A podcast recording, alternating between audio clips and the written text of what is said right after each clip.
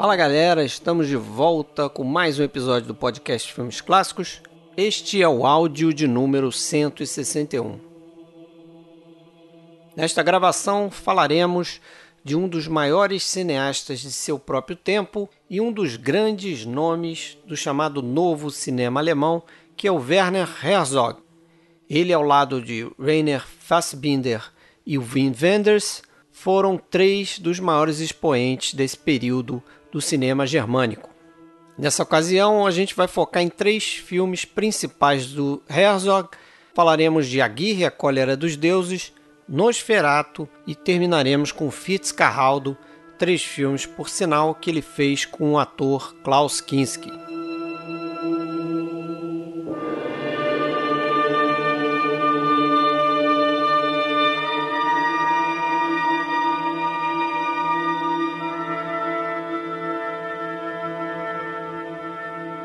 Pessoal, fica aqui aquele apelo. Se você tem uma conta no iTunes e ainda não fez isso, entra lá, procura nosso podcast e dá sua classificação para ele. Dê suas estrelinhas, escreve o que você acha do nosso podcast. Pouca gente tem feito isso, apesar de a gente receber muitos elogios por outros canais. Mas se você quiser procurar a gente por aí, a gente tem conta em diversas redes sociais. A gente está no Instagram, está no Facebook, está no Twitter, a gente tem um canal no YouTube. Sempre procure por podcast Filmes Clássicos. No Facebook, especificamente, a gente tem uma página e a gente tem um grupo, só que esse grupo é secreto. Se você deseja entrar no grupo, mande uma mensagem para Fred Sanjuro ou Alexandre Cataldo, ok?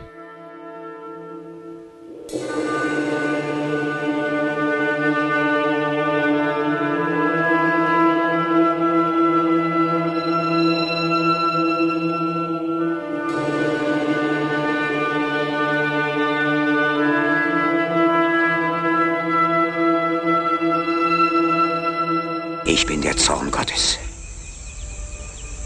Die Erde, über die ich gehe, sieht mich und bebt. Bom, galera, fazer mais um episódio aí que a gente vai fazer sobre três filmes de um diretor, né, sem muita extensão na filmografia desse diretor, Werner Herzog, o alemão, e para fazer esse episódio, hoje estou eu aqui, Fred Almeida, falando do Rio de Janeiro, comigo Alexandre Cataldo fala de Blumenau.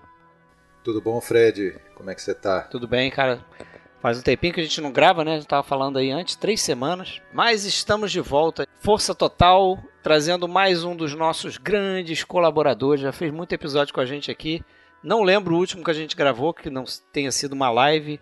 William de Andrade, músico, fala lá de Blumenau, tudo bem? Fala, meus caros, Fred e Alexandre, tudo certo? E aí? Tudo Eu bem? acho que, o último, acho que o último que a gente gravou foi Paris, Texas. Paris, Texas, é verdade. Acho, né? Um dos episódios de maior audiência. Um outro alemão também. De um outro É, alemão, isso. Do é mesmo verdade. período, né? Da mesma renascença ali do cinema Mesma alemão. escola. Mesma escola.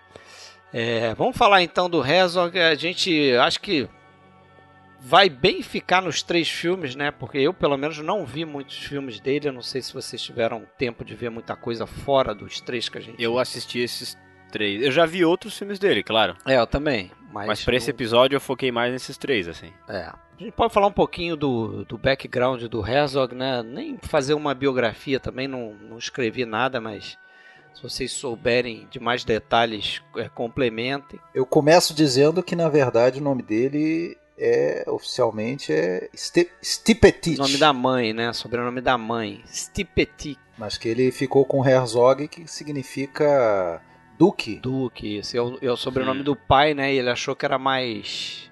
mais a ver com um nome artístico, né? Estilo Duke Isso. Ellington. Ó. Count É, Basie. é o Duque. É, o John Wayne, alemão. Mas ele nasceu em 5 de setembro de 1942, vivo ainda, né? Tem 79 anos. Plena É, guerra. Com duas semanas, em plena guerra, exatamente por causa disso, com duas semanas de vida, a mãe dele foi obrigada a sair de Munique, onde ele nasceu, porque uma, uma casa vizinha tinha sido bombardeada é, pelos aliados. E ela se informou lá com, com os filhos numa cidadezinha pequena dentro da Alemanha. A Bavária ali, né? É, e ali ele não tinha nem água corrente, né? Era uma coisa assim, não tinha telefone. Ele conta que na infância dele ele não sabia o que era uma banana. Ele foi descobrir depois, assim, já moleque, já mais velho, né? Mas você vê as condições. Ele não tinha contato, nem sabia da existência do cinema quando era criança. Pois é. Acho que ele foi ter um contato quando um desses é, projecionistas ambulantes né, visitou a cidade e passou uns filmes numa escola. Inclusive, ele diz que os, o primeiro contato dele com o cinema foi com documentário, porque ele passou dois filmes do, documentários. É, um deles ele diz que foi um cara, um cara, como é que é o nome? Um que faz um iglu, né? Como é que é o nome, gente? Esquimó? Um esquimó fazendo um, um, um iglu, né? construindo um iglu. Ele não chega a mencionar se foi o Nanook, né? Ah, provavelmente. Né? Pode ter sido, mas ele não. Uma entrevista que eu vi, ele não menciona o nome do filme. E um outro filme lá, mas, mas ali, aquilo ali foi, foi de enorme aprendizado para ele, né? Ele ficou fascinado com aquilo ali, com a potencialidade daquilo ali. Ele não nasceu em família pobre, né? Os pais eram biólogos, se não me engano. Porém, a gente está no momento na infância dele, no imediato pós-guerra, então condições. Circunstâncias é, ali do. Umas circunstâncias é, de dificuldade, né? Parece que, inclusive, quando adolescente ele morava como se fosse uma, um, um apartamento que era conjugado com várias famílias morando, né? Hum. Os espaços divididos. O pai abandonou a família também Restrições. cedo. É, inclusive ele foi encontrar com o pai dele, acho que tempos depois, assim, já é, adolescente, e a mãe tinha que ajudar ele a se comunicar com o pai, porque o pai falava lá um, um dialeto que ele não compreendia. Né? Essa, essa, essa questão com o pai, é, eu acho que inclusive vai apresentar alguma relação com a criação dele, né? com, com ele como diretor, porque ele chega a dizer em um livro que, que foi minha fonte aí de leitura para esse episódio que essa geração toda dele é, praticamente dá para dizer que foi uma geração sem pais, né? Isso. Porque a geração anterior, muita gente ou morreu na guerra ou fugiu, né? Os que eram opositores do nazismo. Então, é, foi uma geração de, de, de, crianças e adolescentes ali dos anos 50 sem referências paternas fortes, presentes, né? E, e, geralmente mais ligadas aos avós. E isso no cinema alemão como um todo, no cinema da geração dele, vai estar muito presente. Essa falta de referência no, no, numa geração anterior, e tanto é que ele vai se ligar muito com o cinema lá de trás, né? Dos anos 20 e tal. A gente vai falar mais sobre isso. Isso, é. quando a gente for falar do Nosferato, né? Então. Mas já acho que a gente pode cair dentro do primeiro filme, né? É, que é o sexto filme mas quando você olha pelo IMDb, parece que é o sétimo, se você considerar alguns documentários feitos para TV e tal, né? Fora os curtas, né? Ele fez alguns curtas. É. Eu acho que vale a pena só dizer que ele é, não, ele começou com muita dificuldade a, a juntar dinheiro. Ele faz, ele né, trabalhou em empregos, subempregos, né, para conseguir juntar dinheiro para para fazer o seu primeiro filme. Consta, inclusive, que ele teria surrupiado uma câmera lá do. É. Inclusive que ele da... usa no Aguirre, ele usa essa câmera. Que ele, que ele vai usar no Aguirre, é. né, para conseguir fazer o seu primeiro filme. Que ele diz que na verdade ele via, via não como um, roubo propriamente, mas quase como um direito natural. Né? Ele até compara ah, uma pessoa que está trancada numa sala acabando o oxigênio, ela tem direito de arrombar a porta para tentar respirar. E ele via lá, eu não lembro se era faculdade ou um instituto de cinema, alguma é, coisa, porém era. Escola de cinema de Munique. Escola de cinema de Munique, que segundo ele tinha numa sala lá um armário, uma prateleira com dezenas de câmeras que não eram nunca emprestadas para ninguém, que não eram usadas para nada, ficavam ali e eles não emprestavam. Ele chegou a pedir formalmente e, pra, e foi negado. Então ele se um dia que percebeu que ele estava na, na, sala ao lado fazendo algum trabalho e percebeu que ali a sala das câmeras estava destrancada, simplesmente Pegou emprestado. Meteu a câmera. Pegou emprestado é. um empréstimo de longa duração. É um bom ponto de vista o dele. Um empréstimo sem devolução. Né? Unilateral. É. Tá certo. É... Mas vamos pro Aguirre, que já é um filme, né? É o filme que ele mesmo diz que, que lança ele pro cinema mundial. Uhum. Acho que é um filme que. Acho que começa ali, é daqueles filmes que é lançado, a coisa não pega de primeira, mas vai, vai virando cult. Demorou. sim. Vai ganhando força, Você, né? di- você disse que foi sexto ou sétimo, mas longa mesmo, acho que foi o terceiro, não é isso? Ele tinha feito alguns curtos Se e você tal, contar aqui longa- os documentários, porque tem documentário feito para TV, né? Tá. Então, aqui, ó, tem os Sinais de- Vida, que é o primeiro, Sinais de Vida é o primeiro longa mesmo, 68. primeiro longa dele, né? um- Uma ficção. Depois tem um, um alemão aqui que não tem tradução, mas é um documentário para TV. Aí os anões também começaram pequenos. Depois o Fata Morgana, que é outro documentário. O País do Silêncio da Escuridão, outro Que é documentário. um documentário Isso. muito bom. Um outro Behind the Zukunft, que também é um documentário para TV. E aí vem o, o Aguirre, a Coleira dos Deuses, que é de 72. Esse Sinais de Vida, não sei se vocês devem ter lido sobre isso, mas o... tem uma coisa interessante que a, a Lotte Eisner, é, uma vez conversando com o Fritz Lang, o Fritz Lang dizia que não, não- o cinema alemão estava acabado, não dava para esperar mais nada. Ela tinha visto já o, esse longa de estreia do, do Herzog, Sinais de Vida, e falou, não, não é bem assim, tem que ver esse filme aqui, ó, Sinais de Vida, e então que, que o, o Herzog, ao saber disso, isso foi uma injeção de ânimo nele, porque ele era um cara inseguro no início, achou que não ia dar certo, não ia se afirmar, que talvez ficasse restrito a esses filmes menores, a documentários. É, então ele ganhou confiança até para para encarar essa primeira grande loucura dele, que foi o Aguirre. Né? É, e que loucura, né? A gente vê logo no, Acho que vocês vão concordar no primeiro plano do filme, que é aquela. Acho sensacional. Aquilo é sensacional, aquelas pessoas descendo aquela colina ali, aquela trilha perto de Machu Picchu, né? Esse filme eu, eu, é um filme que eu já tenho aqui há muito tempo. E era daqueles que tava na fila e eu só assisti por causa do episódio agora. Ah, é? Não tinha Sério? visto? Sério, Uau. eu, eu assisti agora pro episódio. Os outros eu já tinha assistido. Mas. E aí? E aí? Ah, achei animal, né? E assim. Vocês já começam a falar. O Fred acho que falou, né? Já dá pra imaginar a loucura que aquilo. E é muito louco porque quando tu assiste esse filme. E outro, né? Do, do, do, do Herzog, que a gente vai falar mais pra frente. É, é impossível tu não imaginar o caos nos É, bastidores. não né? tem como, cara. É um pré-apocalipse now, eu diria. eu ia, eu ia, eu assistindo o filme, eu fiz a relação direta com o Apocalipse Now, assim, impossível tu não pensar nele. Depois quando tu vai ler sobre esse filme, pô, mais de um mês os caras no meio do mato, cara. Tá E o louco. Coppola se inspirou mesmo. né? É? Depois a gente fica. É, de- consta que o Coppola se inspirou um pouco na, na, naquela parte do, do Rio depois e tal. Mas esse plano de, de abertura, essa sequência da abertura, é, aquilo ali você fica pensando como que os caras conseguiram levar aquele.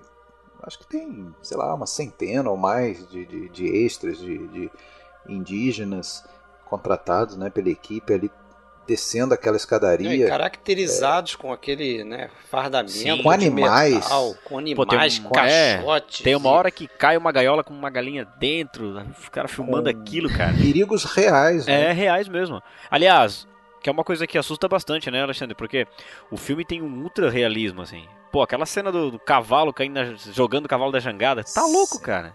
Aquilo ali é uma encosta da, da, da- da- de uma das montanhas ali de Machu Picchu, né? Inclusive Tem É, altitude nessa história toda, né? 600 metros de aquele desfiladeiro ali tinha 600 metros de altura. Nossa, mãe.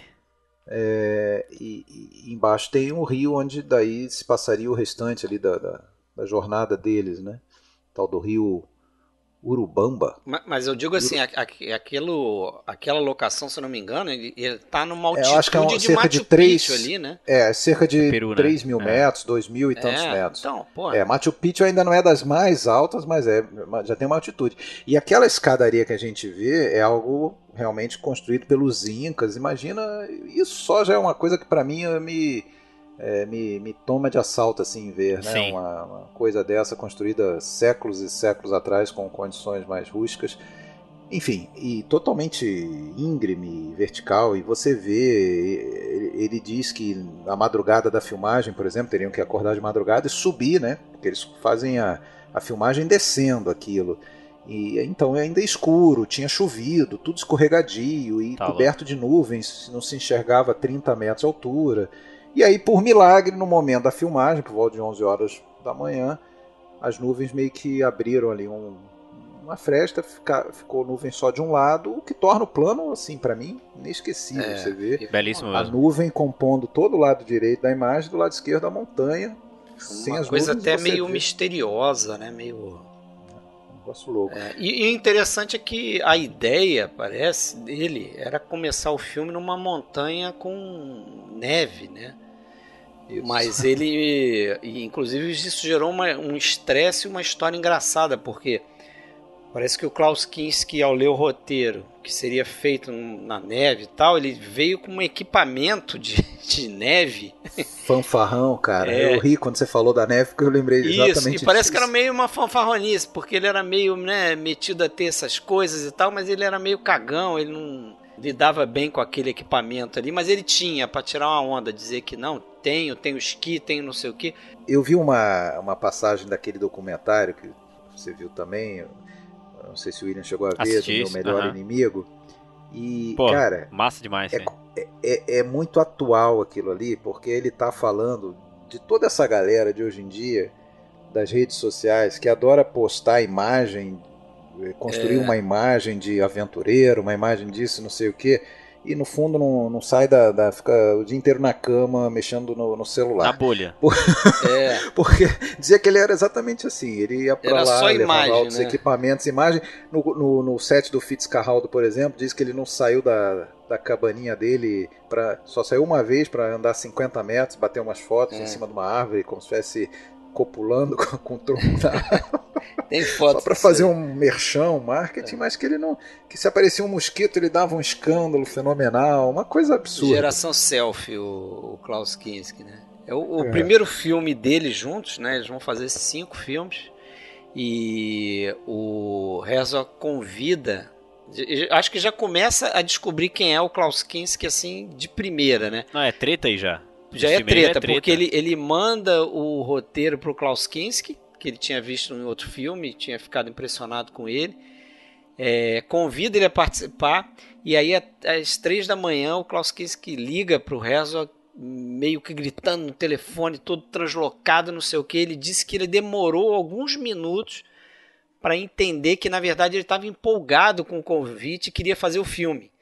Então ele estava meio que, acho que interpretando o Aguirre pro, pro Herzog no telefone às três da manhã e o Herzog não entendendo nada. Né? Mas vai ser uma, uma relação complicadíssima desde o início. Né? Amor e ódio, né? Amor E ódio cara, é... como é fácil, como era fácil pro Klaus Kinski parecer assustador em um papel, né? Puta que pariu, É. esse aqui, ele tá, dá medo do cara, velho. O jeito, as olhadas dele, ele tem um jeito de olhar assim que Tem um pô. jeito de andar também meio mancando, né? é meio de meio lado. coxo assim, o cara tem um om- ombro abaixado, o outro levantado. Cara, É, você sabe que a ideia inicial do Herzog pro personagem do, do Aguirre, que é um personagem real, né? que aliás pa- pa- é, parece que é uma quase um, uma, uma- um jeito tradicional do Herzog, que ele parte de um personagem real, mas ele ficcionaliza, É. né? declaradamente ficcionaliza. É o caso do, do Lope de Aguirre, que foi um dos conquistadores Espanhóis, espanhóis e tal, mas é, não, não era bem assim a história dele, mas teve coisas simi- similares. E a ideia dele era fazer esse cara um cara realmente deformado, corcunda, com um braço mais comprido do que o outro, meio tortão. É, acabou que mudou isso um pouco e deixou um pouco aos cuidados do, do, do, do próprio Kinski, que entendendo isso, ele criou esse trejeito e você vê que a partir. vai- é uma coisa meio progressiva. No início do filme ele não tá tão assim, mas depois você vê que ele tá sempre torto, tá sempre meio É. que curvado assim de lado, como se fosse uma escoliose radical. É uma coisa assim que Parece que ele vai se deformando, né? Que ele vai se, É, se Pra transformando. marcar uma anormalidade É. daquela perso daquele personagem, né? Que como se precisasse, né? A gente já vê que ele é anormal sem precisar fazer isso. Mas qu- quanto mais acho que ele toma protagonismo, né? Porque você vê que ele vai ocupando espaço, né? Ele, ele, ele primeiro lidera aquele motim lá contra o Ursua, depois ele, ele nomeia o outro lá, que você sabe que vai. Vai, Que é o fantoche é, dele. vai ser um fantoche Pois que ele é. vai da- daqui a pouco dispensar, ele vai acabar com aquele cara. Que é uma cena até engraçada, quando ele decide que o cara vai ser o rei, assim, de É. Eldorado. É engraçado Vamos né? votar aqui, eu, eu voto nele. é, foi decidido pela maioria, ou seja, É. eu, né? Quando isso acontece, tem um plano fantástico, né? Aquela hora da, da coroação, entre aspas, ali um trono improvisado Sim. que senta. E, e, e eu só lamento uma coisa, cara. Eu não sei se é um defeito da edição que eu vi, não- mas, mas aquilo ali foi concebido para ter, por alguns instantes, todos os personagens naquele plano olhando diretamente para a câmera, como se fosse uma fotografia de uma coroação dessa tradicional e tal. No entanto, não, não chega a acontecer isso. Tão alguns olhando, o Klaus Kinski já está olhando e pra, em direção à câmera, e na hora que os outros que faltam estão virando, já corta para o plano seguinte. Aí se perde esse momento, não sei porquê, mas a intenção era essa. Agora, só uma coisa, vocês sabem da- do tal do, do John Okello, de Uganda? Você sabe da história desse cara? Não. Não, não. O, porque o Herzog, nesse- nesses vários documentários que ele tinha feito, esse tal do Fata Morgana, ele fez na África, chegou a filmar em- na Tanzânia e no Quênia. É, foi um pouco antes do, do Aguirre, se não me engano. E aí ele. Não, não, não foi tão antes, assim, imediatamente. Foi já meados dos anos 60 ali, talvez. É, e em seguida ele foi para Uganda, que tinha um, um rebelde, um líder rebelde lá, na, chamado John Okello. E o cara é, que se declarava marechal de campo, o cara era um, um revolucionário lá e tal. E esse cara, ele foi encontrar esse cara, o cara pediu para ele escrever é, a biografia dele. é, ele deu, enrolou o cara lá e tal. Ah, fez só umas filmagens dele e tudo mais. Ah, mas, segundo ele, esse cara foi uma inspiração pro personagem do Klaus Kinski, do Aguirre, porque ele era dado a uns discursos, mas uma coisa assim, o cara ficava alucinado e coisas, ele falava coisas do tipo assim, é, quem roubar um sabão vai ficar na prisão 216 anos, Bem coisas que o personagem perso do Aguirre, né? Tipo, ah, se eu gritar, os pássaros vão cair, vão É. morrer. Exato, era um cara ego, ego não, é, não é nem megalômano, não, é um cara ego é, cêntrico ao extremo. Assim. Ególatra já. É. É, ególatra, ególatra. E aí, então, ele leva essas características desse cara. Ele, eu acho que o Herzog, inclusive, precisou ir embora correndo do país para para o cara, não que eu estivesse sendo perseguido, mas justamente para o cara não ficar meio que segurando ele lá para servir a ele, né, em algum propósito. E aí ele usou, inclusive, o nome Okello é o nome daquele personagem do filme O Negro, né, que é usado como um, quase um talismã para assustar os indígenas e Sim, tal, né? putz. Surreal aquilo ali. É Okello. Mas o, o- parece que o Herzog ele atrai esse tipo de gente, né? Porque é, é dessa mesma forma que ele descreve o Klaus Kinski, né? Ele, ele dizia que o, ele aprendeu a conviver com Kinski e que ele percebia que quando o, o Kinski deixava de ser o centro das atenções por alguma razão, ele ia ter problema. Né? Exato. O cara ia surtar, ia dar um ataque porque ele queria é, trazer de volta a atenção para ele. Então ele, ele, ele conta umas histórias do tipo, né, depois, né, no Fitzcarraldo, que teve aquela história que o, um lenhador lá estava cortando uma árvore e foi picado por uma cobra venenosa, das piores ali da região. E o cara teve a, a sacada. Se é que O cara tava com a isso, motosserra, né? o cara tava com a motosserra e ele teve a árvore. sacada de cortar o próprio pé. Porque ele sabia que o veneno ia chegar em alguns segundos no coração e não tinha como ir para um hospital, ele estava longe, né? Então o cara cortou o próprio pé naquele momento. É claro que o cara virou né, o assunto ali do coisa. E ele sabia, o Herzog sabia que naquela hora, naquele dia, em alguns dias, provavelmente ia ter problema com o Kinski, porque a atenção ia estar toda voltada a esse lenhador, a esse problema que aconteceu com esse lenhador. E a- eu acho que esse filme aqui, a gente pode falar de vários momentos assim que são clássicos, alguns clichês que a gente pode contar de problema dele com, com, com o Kinski, né?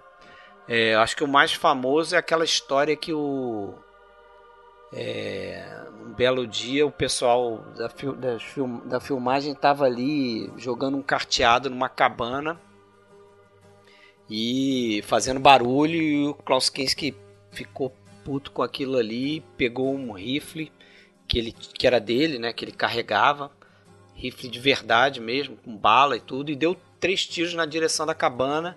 Caraca, né, bicho? É, acertou duas pessoas, arrebentou o dedo de Por um, sorte, um cara. só não matou ninguém, né? Não matou ninguém, mas a galera depois queria pegar e matar ele, né? Correu o risco, né? No meio do nada, pensa. É, É, a gente está gravando esse episódio hoje, no dia 24 de outubro, e recentemente teve esse caso lá, né, que infelizmente aconteceu nos Estados Unidos, do Alec Baldwin, que Sim. recebeu uma arma carregada e matou alguém.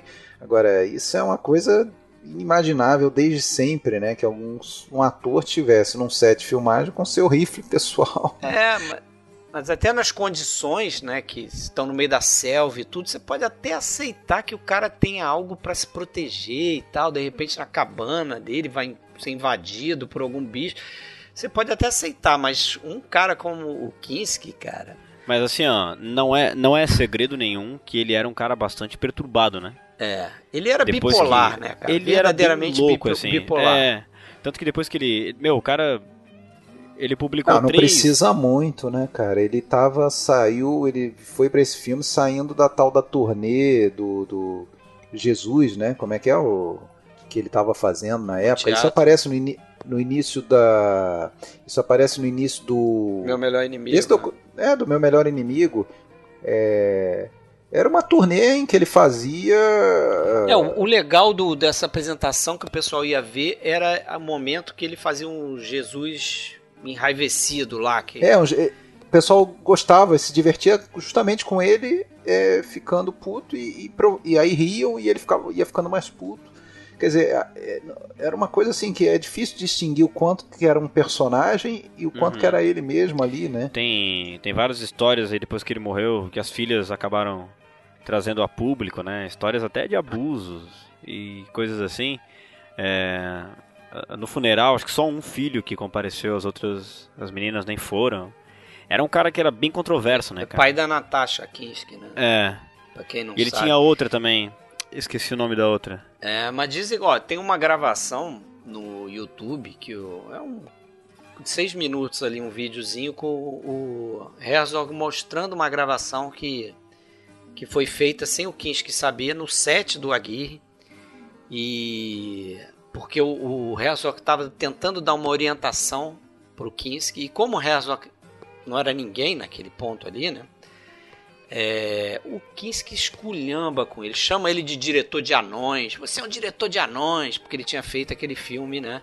Os anões também nascem pequenos. Isso. Também Então você é um diretor de anões, você, você me insulta quando você me dá uma orientação pra eu fazer qualquer coisa. Eu que tenho que dizer pra você como eu vou atuar, eu vou atuar do meu jeito. E, cara, esculhamba e o Herzog, não, que isso, não sei o que, tentando retrucar pra ele, mas assim, o cara sem limite nenhum, né? Quer dizer, você já está na, na floresta amazônica peruana, tendo que lidar com dificuldades logísticas, tendo que lidar com a contratação de, de indígenas, Com- né? é. É, não- é uma outra cultura, é uma outra. Obstáculos Tal. geológicos. E você ainda coloca um cara lá que, que é né? Louco. É, louco e, e que torna tudo é pior. um- realmente, uma assim, bomba relógio. né? o, o Werner Herzog ele deve ser realmente um cara muito zen, muito paciente, porque ele conseguiu né, fazer tudo isso e repetir a dose um tempo depois, Ah, né, 10 anos Agora depois. sim, né? O que acho que pa- acho que parece até o tipo de situação proposital, porque nesses dois filmes aí que a gente vai falar que ele fez com Kinski, ele- os três que a gente vai falar ele fez com Kinski, mas os dois, né? Esse o Fitzgerald, mas são filmes de Nosferatu. é, são filmes de pessoas que chegam num limite emocional, né? Na história, na tela mesmo, na filmagem. E é muito louco pensar nisso é, nos bastidores, porque tu tens pessoas naturalmente chegando num limite de verdade mesmo. Isso vaza na tela, né? Vaza na produção, vamos dizer assim. Eu acho que essa era, o, era a marca do, do cinema do Herzog. né? Olha, cara. Essa coisa de tentar fazer os seus atores e a sua equipe passar é, por situações próximas das reais em relação à história que ele estava contando. Né? Ele, inclusive, ele dizia que ele via os personagens dele como figuras heróicas que pretendiam atingir um objetivo assim que ultrapassava a sua própria capacidade e que eventualmente é. fracassam no final, né? E aí ao longo da filmografia dele ele foi meio que diminuindo esse grau de fracasso, né? Até o Fitzcarraldo não é o final não é um fracasso, não termina é, mal a história. Verdade. Pois é, é verdade. Vocês vão, vocês vão provavelmente me zoar, não levem a mal, mas nesse, nesse meu empreendimento paralelo ali do podcast, a gente começou falando do, do cinema italiano, a gente começou falando do Monicelli, e que é um cara tem essa marca de fazer filmes sobre grupos de pessoas daí, não, não sobre um, um indivíduo, mas grupos de pessoas assim que, que, se colocam objetivos para os quais não estão preparados para chegar e que você já sabe de início que vai rolar um fracasso ali.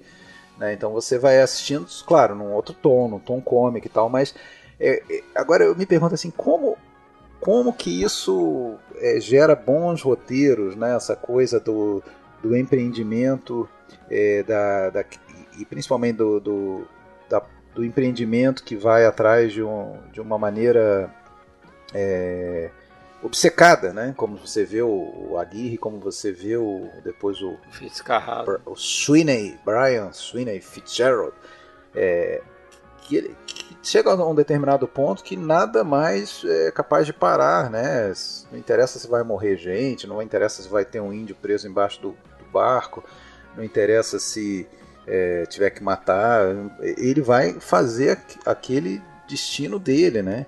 E ele próprio já sabe que provavelmente vai fracassar, mas ele não vai mais, é, é uma questão de honra. Né? Tanto que tanto que vai sucumbindo um a um ali, né? Isso. Termina, na, termina lá na companhia dos, dos miquinhos lá. Pois é. é. O final é emblemático, né? Sim, cara. Acho que, pelo, acho que dos três filmes do Herzog que a gente assistiu aqui, os três tem jangada, né, cara? Os três tem é, alguma os três cena tem rio, os três tem jangada, é, tem água, tem natureza. Tem. É bem interessante essa, é. né? Ele tem, ele tem uma atração. Tem, né? tem sim. É uma coisa meio. É. ele próprio fala, uma coisa meio alemã, meio bávara, assim. É. Do, da coisa ele gosta, ele gosta de, de, conviver com a natureza e, e fazer os personagens traçar esse, esse queda de braço, né, é. com a natureza. Mas o, o Herzog, então, ele fala, né, o cara chegou lá com esse material de neve, não sei o que, e, e, e, parecia que não tinha saído daquele personagem do Jesus Tour lá dele, e ele leva isso totalmente pro Aguirre, né? Ele gritava como um louco e tal. E chega a dizer que o Herzog, muito provavelmente, trabalhar com o Marlon Brando, que também não tem uma fama muito boa, devia ser um verdadeiro é, jardim de jardim infância, de infância né? comparado ao. Eu, uma das coisas também mais famosas aí que aconteceu nessa, nesse embate entre os dois é essa história de que o Kinski dizia que, né, meio que propagou esse, essa mentirinha, essa fake news, de que o Herzog te, teria dirigido ele na ponta da arma ali, né? É, sendo botando um, um rifle na cara do, do Kinski para ele Deus. continuar a fazer o filme, né? E o Herzog sempre conta uma história diferente, ele nega isso, ele diz que o que aconteceu na verdade é que faltando 10 dias para a produção terminar, para a filmagem terminar, né? O, o Kinski tem um, um problema lá com o assistente de som é, porque isso era comum no Kinski, né? Ele se frustrava com alguma coisa, ele acusava as pessoas que estavam atrás da câmera de alguma coisa. Então, é, esse cara tá rindo da minha cara, o cara do som tá rindo da minha cara, por isso que eu não consigo me concentrar, não sei o quê. Exigiu que o Herzog demitisse o cara. E o Herzog, sabendo da fama do Kinski, falou: "Não, não tem nada, não vou demitir, não vou fazer isso". O Kinski ameaçou sair do, do filme faltando 10 dias, e aí... O... Só tinha um problema, assim, que isso era uma ameaça que no caso do Kinski era sempre real, é. porque ele já tinha feito isso inúmeras é, vezes. É, ele então... tava, não tava nem aí, rompia o contrato e que se dane, né? É, e o, o Herzog, para isso não acontecer, o que, que ele fez? Ele chegou pro Kinski e falou muito seriamente o seguinte, ó, eu vou pegar o meu rifle lá que tem nove balas, eu vou meter oito em você e a última eu vou botar na minha cabeça, mas você não vai sair daqui.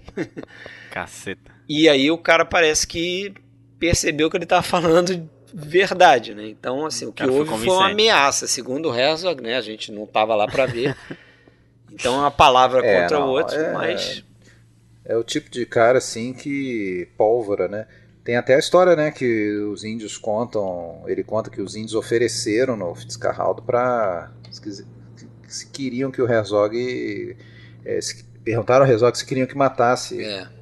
que eles matassem o, Kinski para ele, né? Porque Caramba. eles não concebiam aquele sujeito ali, né? Eles, né? O jeito, aquele jeitão do índio, né? Mas tranquilo a resolver de outra maneira sua, suas pendências e, e vendo um cara gritando. Surtado, né? deslocado. Surtado. Surtado. O bicho era louco mesmo. Tá. Agora o. E teve também o caso em que ele quase abriu a cabeça do, do, do cara lá, né? Ele deu uma espadada naquela cena onde eles chegam num acampamento indígena, que eles botam fogo nas cabanas e tal, né? O acampamento tá vazio. É, mas tem um momento lá no- na sequência que o pessoal que chega, que tá abaixo do Aguirre, né? É, para para pegar umas frutas que estão numa numa mesa lá, numa bancada lá, Pegar e o personagem do banana. Aguirre. Isso, e o personagem do Aguirre reage àquilo, mandando os caras seguirem com a missão, né? É. Só que o Kinski levou aquilo na real, pegou uma espada e deu na cabeça de um cara lá, que, sorte que o cara tava com um elmo, né? Então chegou a machucar a cabeça do cara, mas ele disse que se não tivesse com aquele capacete ele podia ter morrido. Porque foi uma espadada de verdade. Ele, ele vai estar presente nesses três filmes. Esse nosso episódio quase dá pra dizer que é episódio sobre o, Her, o Werner Herzog Sobre barra melhores Klaus inimigos. Kinski barra Klaus Kin- Kinski. Então a gente vai ainda falar bastante dele, mas também acho legal a gente falar de outras coisas do filme, Sim, né? sim. É, a, a- origem, né, por que, que ele pensou, o Herzog conta que um dia estava visitando um amigo e viu lá na casa do amigo um livro infantil, é, livro para crianças que era sobre conquistadores, diversos conquistadores, aí tinha, ah, tinha outras figuras da história, e, e tinha uma página que era dedicada ao tal do Lope de Aguirre, conquistador espanhol que tinha é, feito a expedição para procurar o mítico Eldorado, né, que, que na verdade tem outro detalhe no filme, já nos dizeres ali no- após os créditos, já, já se diz que era uma lenda criada pelos indígenas, quer dizer, você já sabe de início, mesmo para quem não sabe nada da história, Que era uma Que- fake news, né? É. que era uma fake news, que era uma, uma empreitada fracassada. Sim. né? É, eles inventaram aquilo para confundir os conquistadores. né? E esse Aguirre, que era entrou para a história como o louco, ou seja, não tinha ninguém melhor do que o Klaus Kinski para interpretar, ele realmente se auto alcunhara como a cólera dos deuses e o personagem dele fala isso, né, em vários momentos ali ao longo do filme. Agora, tem, eh, tem muito pouca coisa histórica documentada sobre esse sujeito, sobre a expedição dele. Tem várias obras literárias, porém todas elas também é, criando ficcionalizações. Os personagens que eram reais, né? O Ursua, que era até interpretado pelo Rui Guerra, né? diretor brasileiro. Mas o- tem um outro filme também que é do Carlos Saura, eu não vou, lem- eu não vou lembrar o nome agora. Acho que é um filme do final dos anos 80, que também conta a Sobre história. Aguirre, é, né? sobre a é. Eu não lembro o nome Sim. do filme, cara, mas é do Carlos Saura. Mas aquela expedição ali não existia da, da, daquela forma, mas é, alguns outros personagens existiam, né? É, Sim. eu- eu- uma coisa que é dita sobre esse tal do Aguirre é que ele realmente foi um amotinado, né? Ele liderou um foi, motim, é. foi um cara que desafiou o reino das. É, E até, até dizem assim, um- vamos dizer, dá pra ver quase como um ponto positivo dele, que foi, na verdade, o, dos primeiros caras a desafiar esse poder do, do reino da Espanha, né? Que era, que era talvez o maior poder da época. É, que é algo, a gente tá falando ali de 1560, eu acho que é quando se passa a história, né? que é algo que daí a 200, 300 anos, na verdade, vai descambar para as independências ali dos países, né? Ou seja, muito antes do tempo ele está já propondo uma, o, o- claro que de uma maneira totalmente brancaleônica, de uma maneira totalmente sem condições, né? Ele chega no final, perto do final do filme, eu acho que ele fala: "Não, a gente vai navegar aqui, vamos chegar no oceano, conseguir um barco maior, vou rumar para o norte, vou tomar Ali já tá Dominica". totalmente surtado. né? totalmente surtado, vou tomar Dominica e vou dar um ultimato pro rei. Diz que vai casar com a filha, né? A filha tá morta praticamente. putz, Ele que diz- loucura isso aí.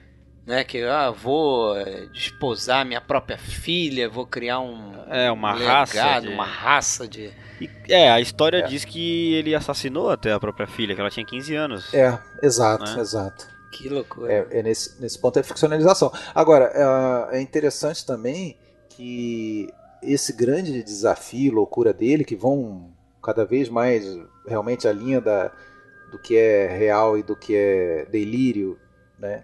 Chega aquele ponto do final que você já não sabe nem se aqueles macacos estão ali mesmo, Uhum. se é ele que está imaginando aquilo. Tem o tal do barco na árvore. ah, enfim, é uma coisa como se tivesse todo mundo dopado ali Aquele, naquele barco. aquele né? barco ali, que loucura, né, cara? É, é, Essa história dos macacos é interessante, né?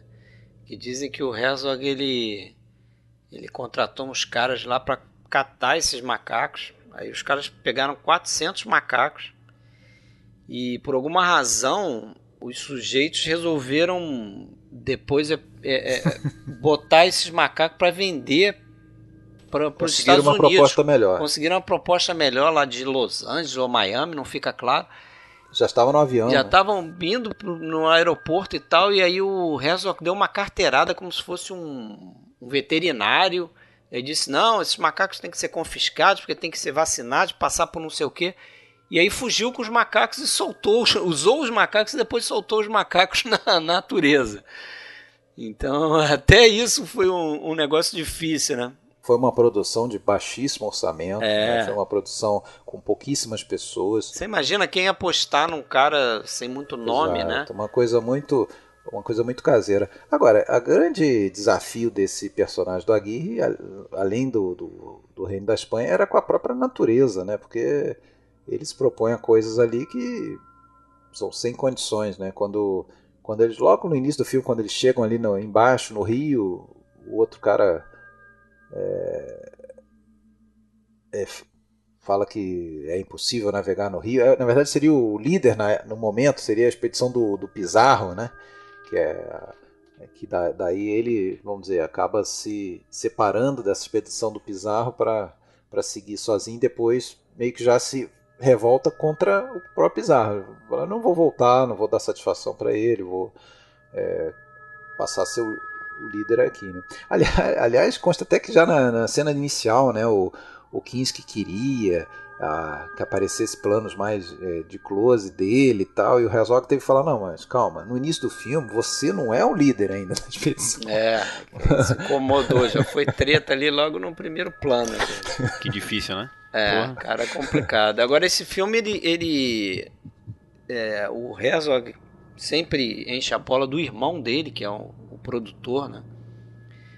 É o Lucky, Lucky Stipetit, que também vai colaborar em outros filmes, né? Mas o, o Herzog, é, ele fala que o Lucky é o cara que faz o filme acontecer, né? Assim, é o que resolve o problema no set, né?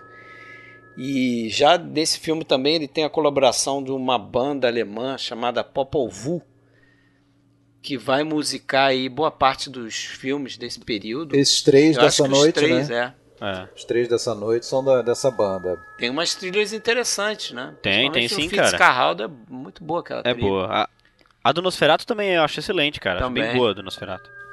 Isso, essa banda foi foi criada acho que em 68 ou 69 por um por um cara chamado eh, Florian Frick, que era o, o tecladista. E ele a banda na verdade foi até quando ele morreu, que foi 2001. E tá, e realmente foi quem musicou aí esses esses filmes, três filmes da Uma boa colaboração. noite. E o, o fotógrafo dele também, que é o tal do Thomas Malt, que é o que vai fazer o Fitz Carraldo também, né? Para esses perrengues o cara tá, tá junto. É, ele, ele não está no, No no Nosferatu, né? Ele até fala, né, que ele que o, o Thomas é mais para Pra guerrilha. mais para guerrilha, é, filme de guerrilha. Porque eu acho que o, é. o- grande legado desse filme aqui, e que eu acho que vai ser muito apreciado, principalmente pelos colegas diretores dele, é essa, essa, esse tom de documentário quase que o filme tem, né, cara? Você, você vê que às vezes ele, ele- vezes não, na maioria das vezes ele não se importa, inclusive, com água na lente da câmera. Sim, então, câmera na mão. Câmera né? na mão Chama direto. Muita atenção, você tá lá na, nessa sequência inicial. Você tá naquela balsa, tem lama na, na lente da câmera, água, e você tem a sensação de que tudo tá acontecendo, né? Não tem coisa fake assim, eles não estão numa piscina, num estúdio com água turbulenta em cima de uma jangada tipo Ben-Hur, entendeu? Tem até momentos em que entram é, mãos e pés e cabeça de gente da equipe no, no quadro e fica assim como se fosse É. parte do caos ali. Logo no, No início. Fitzcarraldo eu tem um momento que você dá pra você ver que tem um membro da equipe de calça jeans no, no barco, Já não reparei. de longe assim, né? Num plano geral, mas o barco tá meio solto no- numa correnteza daquela lá, você vê um cara em pé com calça jeans assim, Você fala, porra. Como assim, né? Mas Aham. é isso, né? É isso. Ah, cara, agora, independentemente de origem, de tema, pra mim, assim, a grande coisa como narrativa, assim, é essa, essa a, a constante ameaça, né, que, É. que, que você vê presente, a sensação de ameaça constante do início ao fim, quando eles estão principalmente no depois na jangada, né, tenso. e tem tantas corredeiras, porra, tem tem índios selvagens, tem alguns que são nível acima, são canibais, não são só selvagens, são canibais. Tem o, o- a natureza própria, as ameaças né, do, do- do- da corredeira, tem uma hora que uma das balsas E fica o presa. né? personagem enlouquecido. Né? A falta de comida, doença, a- enfim, é uma constante, assim, a expectativa de vida ali não era mais do que um dia, assim. Não é. O cara não podia esperar viver até o dia seguinte já. Tem aquele padre, a figura do padre, né, cara? Que é um negócio estranhíssimo, aquele padre. É um Sim. do FDP, assim, né? Ele chega a falar uma coisa, cara, que, pô, eu, eu, eu fico impressionado. Eu acho que deve ser o maior rasgo de, ah, de honestidade na Igreja Católica, porque ele chega a falar assim: a Igreja. Ela vai estar sempre do lado do mais forte. Ah, sim. Ele fala Mas isso, parece tipo, que pô. eu- isso, isso aí eu senti as palavras do Herzog, né? É uma crítica, né? Ele fazendo a E, crítica, porra. tipo, ah, a igreja vai ficar do lado do forte. Não conte comigo. E cara, sabe que o, o roteiro se baseou num, num, num livro que historicamente os, os registros dessa expedição são, são desse padre aí. Esse padre aí que deixou um diário com, é, Ele é o narrador do dessa filme. expedição aí. E tem um pouco pra mim também essa. Eu lem- lem- lembro quando vejo esse filme um pouco do Mob Dick, o livro do, do Melville, né? Porque você tem um, um líder é, louco, Obce é, obcecado totalmente. obsessivo, é, que leva basicamente toda a sua tripulação à morte, né? Só que É. no caso do Mob Dick, só que no caso do Mob Dick ele vai também, só sobra lá o, É. o A Ismael. baleia dele é o Eldorado. Eu não tinha feito essa associação, mas ela faz total sentido. Exato. Faz.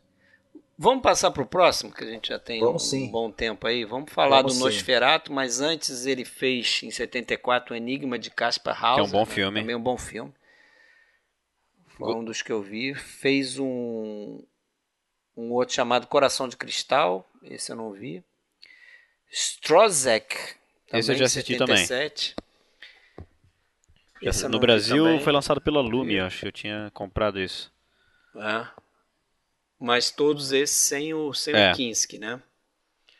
E aí o segundo filme que ele vai fazer com o Klaus Kinski, ali mais ou menos no mesmo... Lançados no mesmo ano, mas... Acho que o primeiro lançado foi o Nosferatu. Né? Depois ele vai fazer o Wojciech. Também vai ser lançado no mesmo ano com o Kinski, mas esse a gente não vai falar. É, mas o Nosferatu? O Nosferatu é aquilo que, o, que a gente já comentou, né? Que o, a ideia do Herzog em fazer, não um remake, ele diz que ele não fez um remake, ele fez mais uma Uhum. homenagem ao filme do Murnau, né? A ideia dele era tentar estabelecer uma conexão, justamente aquilo que o Alexandre falou, entre esse passado glorioso do cinema mudo alemão, né? A era de ouro, talvez, do cinema alemão, é, com um dos filmes mais importantes do cinema alemão, que é o Nosferatu, do Murnau. Para ele era o mais importante. É, mas eu acho que de forma geral é um dos mais importantes mesmo. Sem dúvida. E fazer essa conexão com o que ele chama de renascença, né? mas que outros chamam de um novo cinema alemão, né? que tinha ele, Herzog, como figura expoente, o Wim Wenders e o Fassbinder, né? Ele fala, ele fala de todo essa, esse efeito nocivo que foi a guerra para a cultura alemã como um todo, não só para o cinema, é, porque por muito tempo gerou toda uma, uma insegurança do próprio alemão em relação à sua cultura, né? Porque é como se fosse uma vergonha mesmo de, né? de desenvolver uma cultura própria, né? Parece que tudo que era propriamente alemão por algumas décadas depois da guerra, ficou muito associado a algo maligno, algo, né? Então não existiu, não floresceu nada ali, né? Então ele diz que basicamente desde 33, quando assumiu lá o, o, o Partido Nazista, a, a, até início ali dos anos 60, quando essa geração dele, né, o novo cinema alemão, é, o renascimento do cinema alemão aparece, não se produziu nada de, de relevante no cinema alemão, né, com raríssimas exceções. E, e eu acho que é um pouco Sim. verdade, a gente não, não tem grandes exemplos assim, nesse período, que é um pouco também o que aconteceu, eu, eu lembrei até ao ler isso, né, na União Soviética. Né? A União Soviética teve também essa, essa grande escola ali do, do, pessoal do cinema mudo, e depois passou um tempo ali muito. É, um cinema muito pobre e tal, e que vai florescer lá no, nos anos 50 novamente, lá que a gente tem grandes exemplos, a gente já fez episódios sobre isso.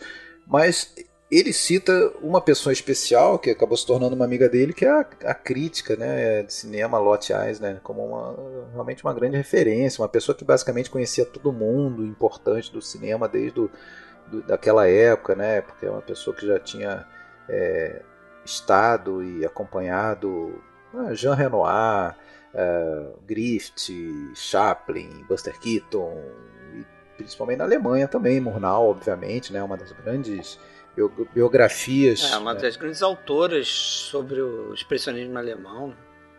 É, ter essa pessoa lá no, nos anos 60 falando bem do cinema dele, falando que o cinema alemão tinha esperança, olha só esse exemplo aqui, os filmes desse jovem Herzog, para ele foi um, uma grande legitimação né, da obra dele, foi, foi uma, uma injeção de, de ânimo. Assim. Interessante é que ele não gosta do, do romance do Bram Stoker. Que é um baita né? livro.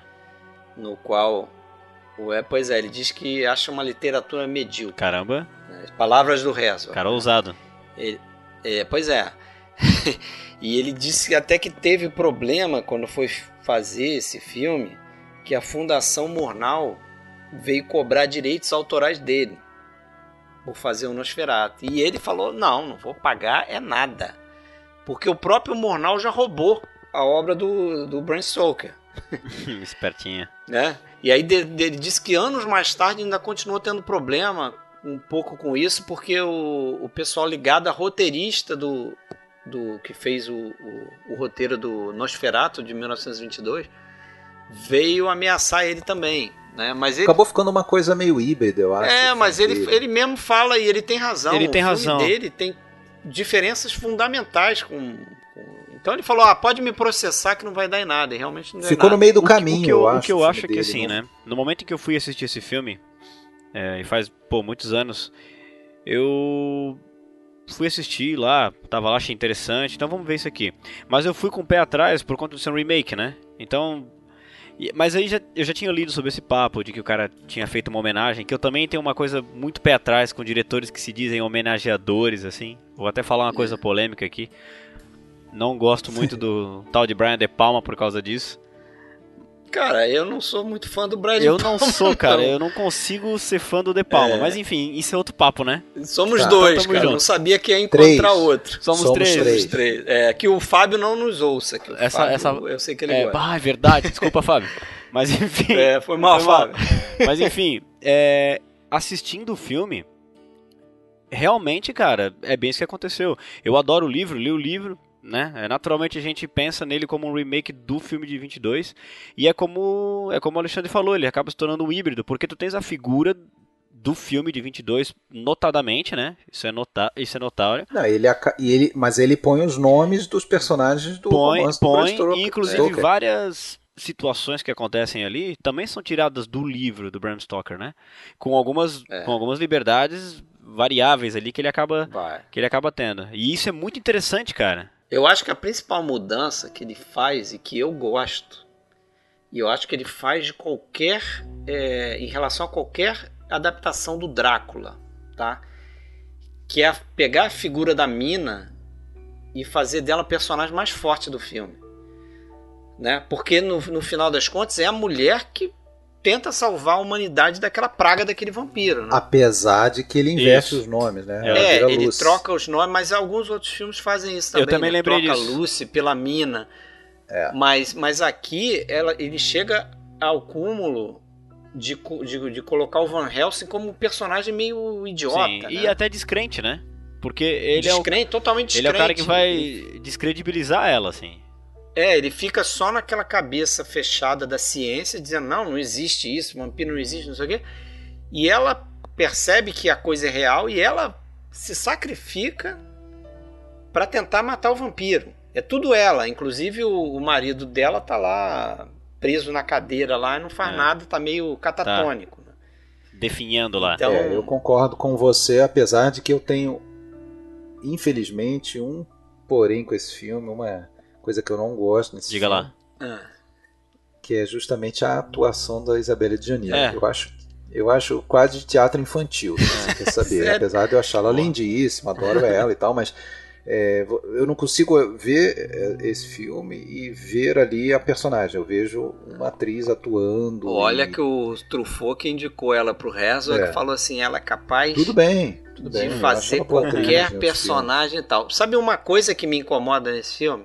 Que é uma coisa que geralmente eu nunca critico, porque a gente faz uns filmaços e geralmente se acompanha.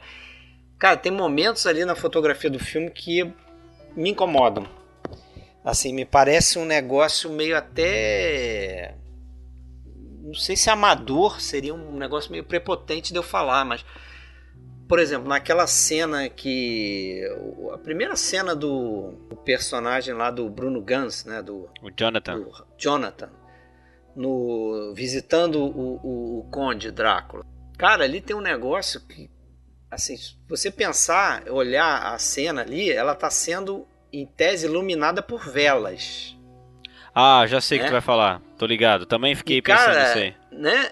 A luz ali é branca, é um negócio É branco. naquela quer dizer cena em você- que ele tá sentado na mesa e o- Isso. que é um pouco antes dele sugar, chupar o sangue do dedo dele ali. É, tem uma, uma sombra dura na Isso. parede, que você vê, pô, isso não é luz de Tá vela, claro. assim, aquilo me causa uma estranheza. Tá claro né? atrás, mas aí Agora quando a câmera dá um close nele, tá tudo preto e a cara dele que é bem Tá tudo preto, Que é bem exatamente, bonito não, não combina É. um plano com o outro, fica estranho, mas é, são poucos Sim, momentos. inclusive assim. é uma tomada bem bonita essa dali. Quando pega ele num close assim, porra, é sensacional. É, ele fica. aí- Você fala o Nosferato, né? O Klaus É, o Kinski. Nosferatu, é. Ele fica quase que só o rosto dele, né? Fica tudo escuro. e só Lembra o- até sim. aquela aquela imagem que aparece rapidamente do demônio em O Exorcista. É, Lembra rapidamente. é. Aquela, aquela mexidinha que ele dá no nariz, assim, sabe? Do Klaus Kinski. Cara, ô bicho. Sabe aquele trejeito que ele tem? Ele olha assim, faz uma cara assim meio que Ele- de. Ele tá muito aterrador nesse assim. filme. Aí dá uma tremidinha assim na, na bochecha. No...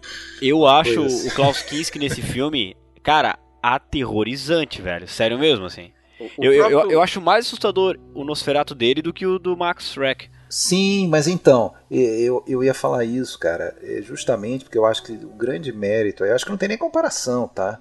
O filme de 22 eu adoro e tal, mas o, o personagem do Max Schreck é uma coisa quase de, de caricatura, assim, é, quase um um personagem sem animal. alma. Um animal. É um animal, um animal sem É. alma. Ali não, cara. Ali você vê um cara é bem humanizado. Você vê a questão da solidão, a questão do desejo por, por amor, é, da angústia, né? Aquela angústia de, de- aquela coisa que é típica de outros filmes de vampiro até, mas que ele traz ali pro personagem do Nosferatu. Que é mais existencial de um mesmo. jeito, de- exatamente. Eu acho que esse foi o grande, até algo que o, que o próprio Herzog fala, que essa coisa do cinema de gênero, né?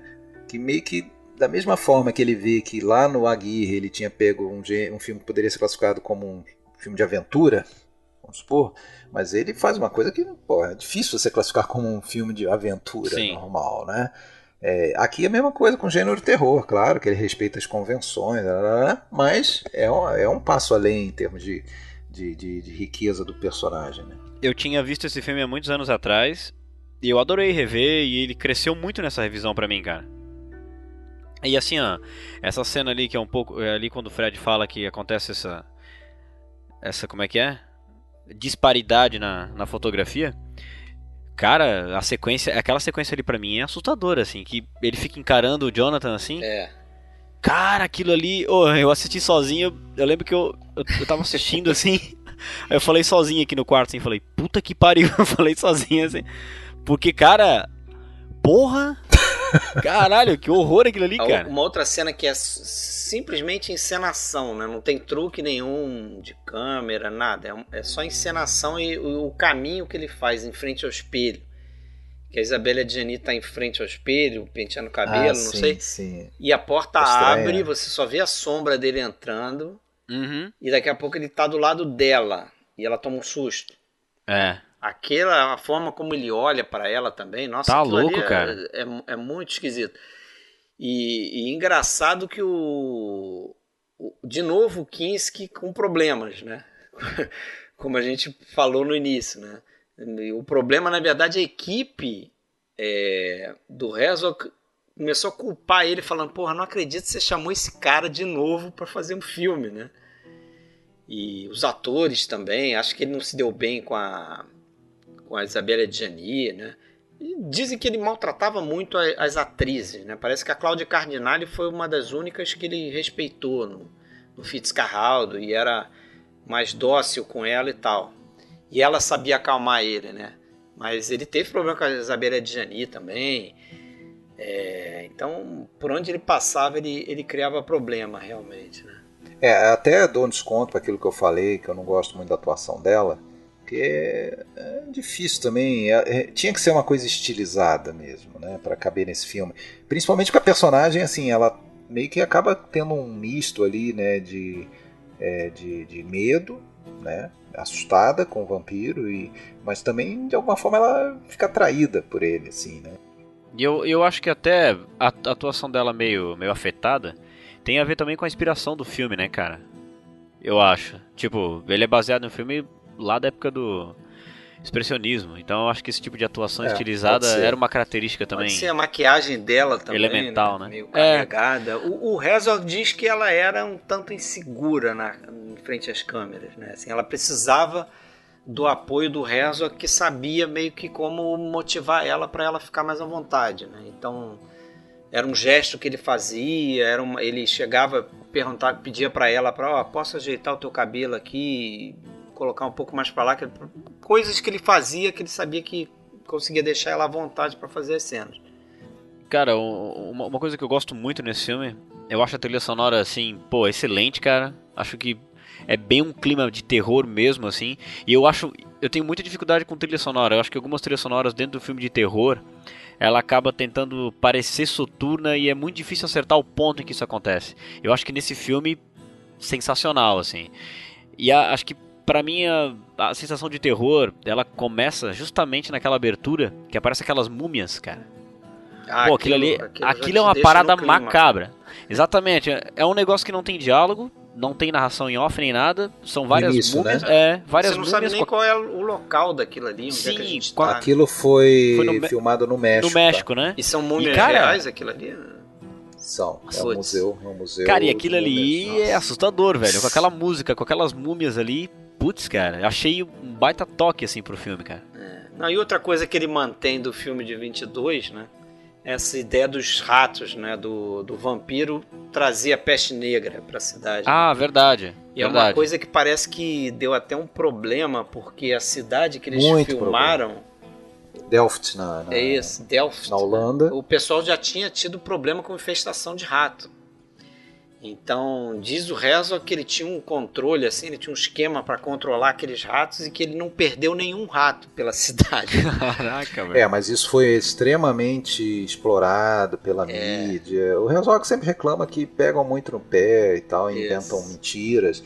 É, primeiro ele parece que fizeram a compra de, não sei, 10 mil ratos, sei lá, mil, lá da Hungria lá da Hungria, só que eram ratos brancos, aí precisaram ser tingidos. Caraca, cinza, todo um processo e, e, e aí todas essas sociedades e essas instituições aí falando que ah, já no transporte morreram não são quantos ah, condições sub Subratianas. Sub, subratianas e já tinha rato comendo rato, enfim.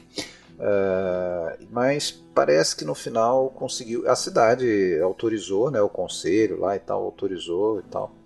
Mas parece que foi muito. E, ele dizia que quando tinha esses rumores aí, não adiantava. O que ele tinha que fazer era, era lançar um rumor pior ainda para esquecerem o primeiro, né? Caramba.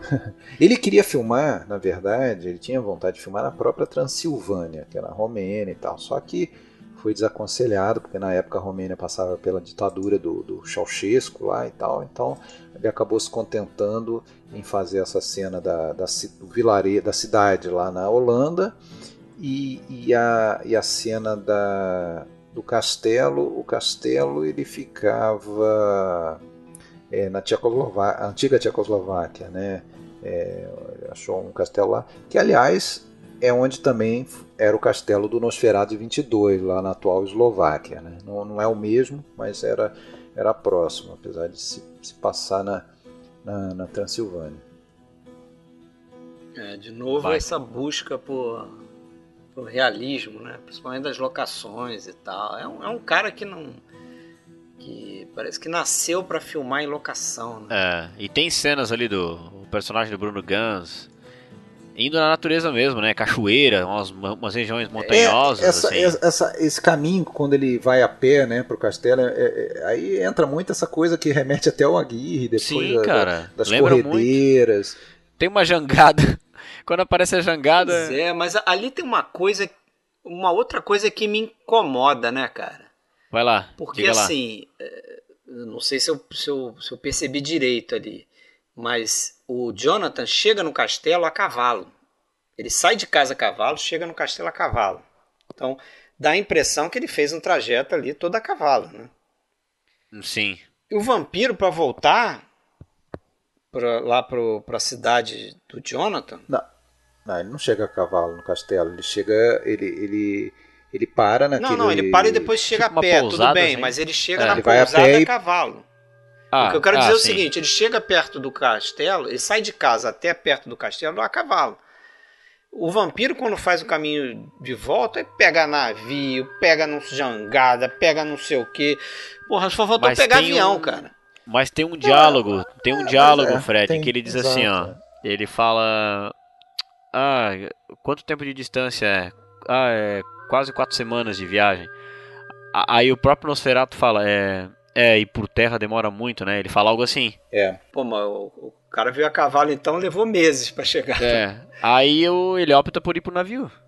Não estou falando dos locais, da, obviamente, de locações. Estou falando dos locais é, da história, né? Ele estaria no, na, na Transilvânia e ele, para ir lá para uma cidade da Alemanha, ele teria que percorrer toda aquela distância ali, sei lá, dá uns 2 mil quilômetros por terra. É o que, o, teoricamente, o Jonathan fez a cavalo. Tá, é claro que a gente não tem essa sensação, a gente não tem essa sensação, mas ele então levou não sei quantas semanas indo por navio. Ele daí ele vai para um porto, ele vai você vê que na, naquele momento que ele leva os caixões naquela, naquela balsa, ele leva não, né? Porque ele está dentro dos caixões, se eu não me engano. É, ele, ele tá mesmo transporta mais. os caixões dele, né? Isso eu achei é. interessante. Tipo o Nosferato é. do, do Mornal também. Né? É. E aí ele vai no, na jangada por Rio até chegar no porto, que na verdade é Varna, se eu não me engano, na Bulgária. É, e daí percorrer ali todo o Mar Negro e sai no Mediterrâneo, dá a volta, sobe para chegar no porto da cidade lá. Qual é o nome da cidade onde se passa? É Wismar, né? Wismar, isso, isso não lembrava. Wismar da, da, na, na Alemanha. Então é um percurso que dá para fazer de navio, como dá para fazer de, de. Só que pro, pro, pro Nosferatu é mais adequado de navio. É e ele deixa isso Porque claro. Porque daí ele vai, né, dormindo tranquilão lá no caixão dele. Mordendo né, seus noite, pescoços. E à noite vai mordendo os pescocinhos. Isso. Sorrateiramente. É e, muito sinistra essa cara, história. É muito sinistra, realmente. E uma coisa que eu gosto muito nessa versão é. O final também é muito legal, né? É. A cena final. que ela não tem crédito, né? Escurece a tela e é isso aí. É, e você, e você dá a impressão de que o, o, vai ter um reboot ali, né? Aí vamos dar um spoiler aqui. Quem não quiser Ah. ouvir, por favor, pule alguns segundos. Mas o Jonathan Harker Aham. segue como o novo vampiro. É, Né? Fica com essa impressão, quer dizer, o, o esforço da, Lu, da mina foi meio que em vão. Né? Ele- Ela mata o vampiro, mas o marido dela vai propagar aquilo ali pro resto do mundo. É. Né? Pelo É. menos essa impressão que eu fico no final, Sim. andando a cavalo, saindo como um vampiro. É.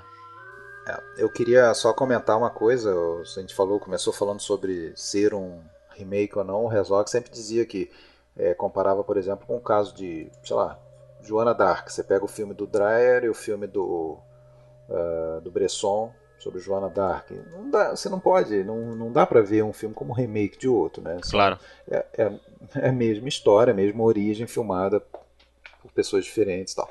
Ah, agora, outra coisa que eu queria só comentar, você falou daquelas múmias, só fui atrás da informação aqui que eu até tinha anotado, mas não estava com ela na tela. É o Museu das Múmias, fica na cidade de Guanajuato, a 200, a 300 e- quilômetros da cidade do México. É bem perturbador aquilo ali. É, porra. E cara, é. Uma cena também que. Pô, bicho, fica na cabeça quando o filme acaba. Pô, aquela cena que ele morre lá na janela, tá louco, cara. Coisa horrível aquele negócio lá, cara. Um Os olhos, bicho, né? Meu, um bicho se debatendo assim, um negócio feio da porra aquilo lá, cara. Assustador, velho. Quando ele vira da janela, quando É, ele vira cara. pra câmera com aqueles olhos brancos. Isso, e daí ele cai no chão assim, todo encolhido assim. É. Meu, que figura macabra aquilo ali, cara. Aquilo- Eu, é, é realmente bem assustador isso aí, cara. É, não dormiu, né? Olha, Se eu fosse Tô- mais novo, né? Se eu fosse moleque, não ia É. dormir, não, cara. é, eu, tam- Tipo eu, o filme que ia me impressionar. Eu também, Ele cara. faz, ele faz uma das famosas que o Herzog falava espiral Kinski. Isso. Ah, espiral. Espiral, né? Porque ele fazia aquele movimento girando assim, né? É, ele não entra de lado na câmera, né? Ele faz um negócio com o pé dele, que ele quase que coloca um pé na direção contrária do outro, ele gira pra entrar na, na frente da câmera. Eu, é engraçado falar isso aí, Fred, porque eu assisti esse filme depois de adulto ou na adolescência. Mas eu cresci com a minha mãe falando de um filme que ela tinha muito medo quando criança, que era o tal do Nosferatu. E era esse aí. De 79, né? Não de 22. É, é, o de 79. é.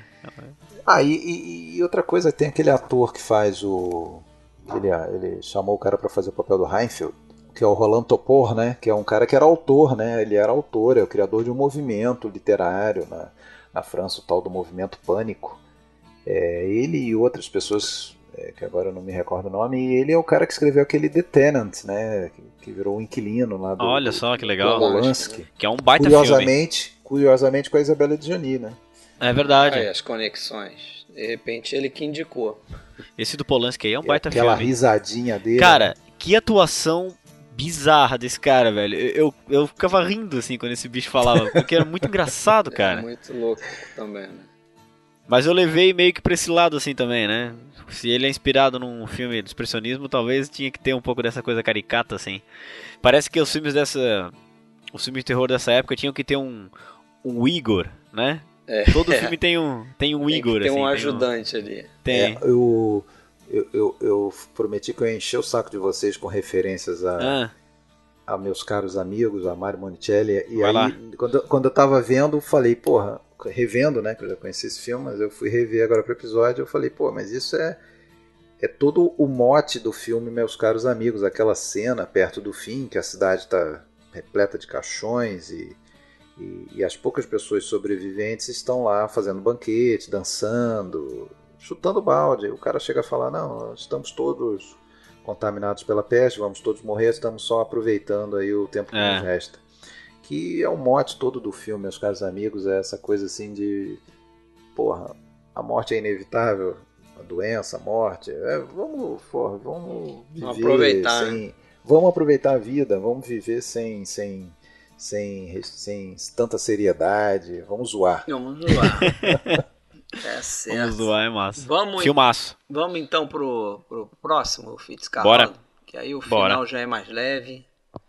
E a gente fe fecha pra cima esse episódio. Um filme fácil. né? É. Talvez, o, talvez o filme mais comentado mesmo dele, É, né? talvez É. mais, mais por causa do, do- da produção em si e tal, da loucuragem, do que pelo filme em si. É, mas o filme eu acho um filmaço também, né? Loucuragem. Falou, falou, a, falou a palavra que define, assim. Eu tinha assistido esse filme há muitos anos atrás. E aí revi agora também por causa do episódio. E eu não lembrava como esse filme é uma loucura total, assim. E eu não tô nem falando dos bastidores, mas tô falando do filme em si, da história daquilo. Gente, que A- coisa de a louco esse filme, história que é baseada em história real, né? Um Que pouco loucura, né, diferente a forma como o cara passou esse barco pela montanha, né? É, porque a história do filme é um cara que é obcecado por ópera. É meio falido no- nos seus negócios, né? Ele tem um- uma fábrica de gelo lá no meio da Amazônia, selva, lá, né? é. Manaus, né? É. Inclusive se passa no Brasil, parte do filme. É, e ele decide que ele quer ter uma opera house, ele, ele quer ter um, um teatro dele de ópera, né? E É. aí ele vai numa empreitada de tentar virar um, um barão da borracha. E Pra essas- levantar uma grana aí. para levantar a grana e, e ter sua, sua, seu teatro né, de, É. de ópera. Porque parece que o, o que interessou o, o Herzog nessa história toda é que ele primeiro ele soube dessa história real de que os barões da borracha brasileiros eles tinham feito uma casa de ópera lá, um, um teatro no meio do nada, no meio da selva, e eles pagavam em, em- em ouro para trazer os nomes importantes da ópera europeia para vir se apresentar numa noite nessa nesse teatro. Então o próprio Henrico Caruso já tinha vindo ali e tal, né? Então essa, essa saber dessa história já foi algo assim que despertou a orelha lá do Herzog, né? E depois ele ficou sabendo que tinha um desses caras, um barão desses, que pegou uma embarcação que era menor do que a que a gente vê no filme tal, mas era grande. E ele fez exatamente o que o, o- o- esse cara se chamava Fitzgerald também, né? E, e se, se autodenominava Fitzcarral. Acho que não era nem Carraldo, mas Fitzcarral. E esse cara desmontou um barco, na verdade, e levou para uma outra margem do rio que passava ali meio que paralelo ao rio que ele estava. O no filme é um pouco diferente, né? Porque o, o Herzog decide passar o barco inteiro. E eles realmente fizeram isso, né? Claro que usando uma tecnologia que não se tinha na época, né? Ele, levou, ele trouxe trator da, de Miami para fazer, para aplanar a montanha lá e poder passar o barco e tal. Mas eu não sei se vocês conseguiram ver esse documentário. E- Esse eu não vi. Isso, eu vi, eu, eu vi metade, eu não consegui terminar. Também não. É, eu recomendo para quem quer conhecer mais sobre a produção desse filme, ver esse documentário, porque é um ótimo documentário também. E o cara justamente pega nessa obsessão, nessa loucura, como o William falou, do Herzog em contar essa história dessa forma. Tem um paralelo gigante aí, total, entre a empreitada do, do tanto do personagem real lá, do, do José Fermin Fitzcarraldo, né, com do, do personagem do filme, com a empreitada do próprio Herzog para fazer o filme, né, porque ele não abriu mão de fazer a coisa real, né, de passar de fato o navio, o barco, claro, com, com mecanismos aí é, auxiliando, como você falou, deram uma diminuída na- no, no, no aclive de 60% para 40%, coisas assim. Mas ele não aceitou, por exemplo, a proposta da, da 20th Century Fox, que foi de fazer tudo em miniatura, né? Montanha em miniatura e barco em miniatura. Ele não aceitou isso de jeito nenhum. E muita gente aconselhou, cara, você vai ficar maluco, você vai se acabar Sim. com esse filme. Por que, que É. você não simplesmente corta essa história do navio do roteiro, por exemplo? Foi uma sugestão que Pô, ele mas ouviu. Ele, assim, por mais louco que seja, eu acho que esse filme não faria sentido se, se nessa, nessa sequência fosse um negócio fake, como uma maquete, Sim, né? sim, que você ia perceber é. hoje. Eu entendo perfeitamente. é, Ou então não fazia o filme. Pois é. Se é pra fazer o filme, que ser tem- dessa tinha que ser forma. dessa forma, né? Até porque toda essa sequência aí, ela acaba na verdade ilustrando e, e personificando, materializando a obsessão do cara pela, pelo lance da ópera, pela ideia de construir a ópera. E isso é que é incrível, né? Tu, ele, tipo, tu percebe que o personagem é completamente imbatível nisso daí. Ele não vai arredar o pé dessa ideia. E essa sequência do barco deixa isso muito evidente, assim. Tu acaba até tendo um certo medo dele, assim, porque tu fala, esse cara é capaz de qualquer coisa, cara. É, um cara totalmente obcecado, né? Uhum. E eu acho engraçado que, que ele é realmente uma. Ele é uma enciclopédia de ópera, assim. Tem uma hora é. que o cara fala, ah, vai tocar uma, uma ópera alemã, não, é francesa, acho que ele fala alguma coisa assim. E daí, ah é, deixa eu ver. Daí o cara coloca, não, isso é italiano, isso é, é não o cara sei corrige, né? É. Pô, sensacional, cara. o cara conhece tudo. Tem, tem é, é inclusive é, o Herzog, o próprio Herzog, ele chegou a dirigir óperas, né? Eu não sabia.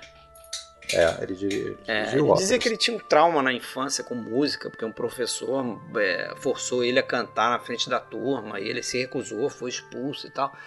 Mas depois ele, ele começou a ter um, um gosto, né? Ele ficou bastante tempo até sem se interessar mesmo por música, não ouvia nada e tal.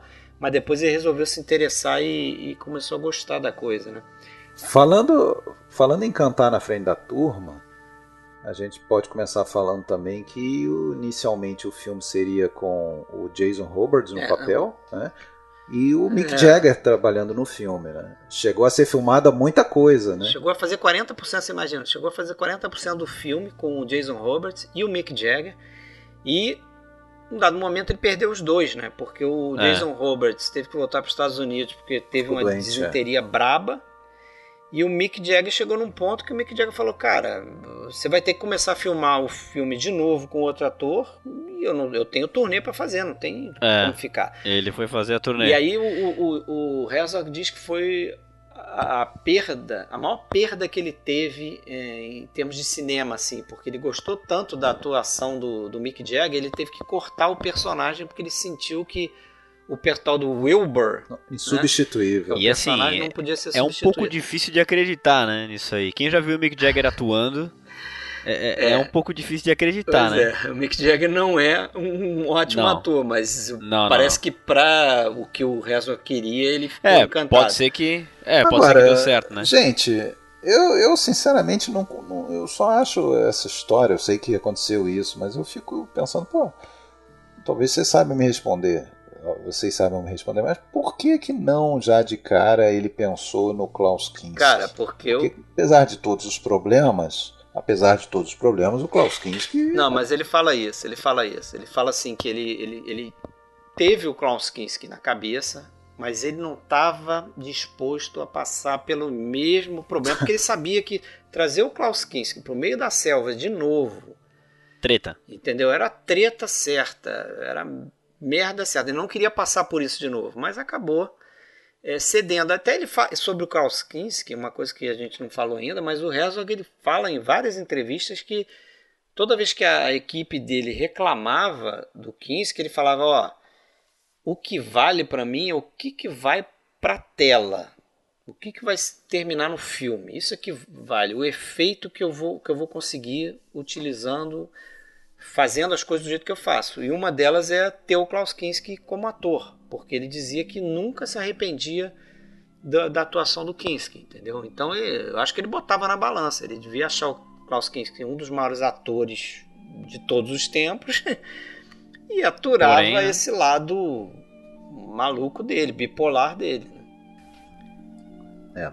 E, e, mais uma vez, uma produção complicadíssima, né? Claro, como era de esperar, mas por outros problemas. Né? Diversos né? problemas. É, na época na época estava tendo uma guerra entre Peru e Equador por causa de território, perto da fronteira, e, e, e isso estava é, ameaçando determinada tribo indígena lá também, e essa tribo, por sua vez, estava sendo explorada, inclusive é, por, por, exploração de, de, de recursos é, por empresas americanas, e, e inclusive questão de Ele mudou de tribo, né? E, e meio que, é, e meio que usaram, e meio que usaram essa produção as próprias tribos e lá as associações, sei lá, usaram a chegada dessa equipe para produção lá como, como meio que um bode expiatório assim para culpar, né, para chamar a atenção do, dos seus desses problemas todo para o mundo, né? Então começaram a sair dali notícias plantadas de que a, a equipe estaria trazendo esses problemas e ele, claro, né, ele já conhecia. Ah, esse tipo de- inclusive foi acusado de ter sequestrado alguns índios. Os caras estariam trabalhando é, forçadamente para ele, para a produção do filme. Uma série de mentiras assim que, que É, gerou bastante polêmica Que pra isso aí, né? lançaram- a vida. Isso, e ele não conseguia acordo com essa tribo, que agora não vou lembrar o nome. E, inclusive ele teve que se deslocar porque ele tinha feito um acampamento numa margem lá do rio lá e tal. E aquilo começou a ficar perigoso, até por conta dessa guerra que você falou. E, e ele teve que sair dali e buscar um outro local onde ele pudesse montar o acampamento da produção para fazer o filme.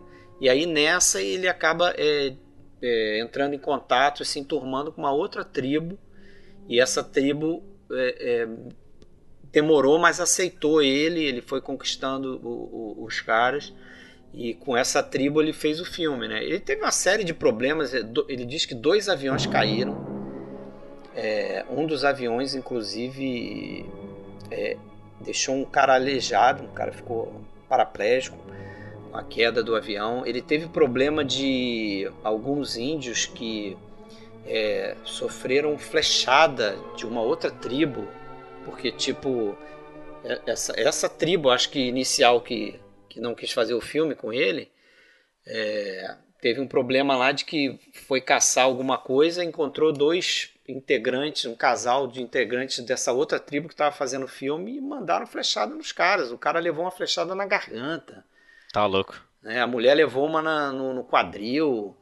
É um negócio esquisitíssimo, assim. Né? É, foi mais um. A produção em si foi mais um elemento ali de- nesse barril de pólvora daquela região naquele momento. Diversos atrasos. Né? Eles tinham três barcos. Né? Eles trabalharam com três barcos. Um barco meio cacarecado que ele reformou para fazer o- aquela cena onde o personagem do, do Fitzcarraldo Ele achou na Colômbia, né? Esse barco É. já estava realmente todo ferrado.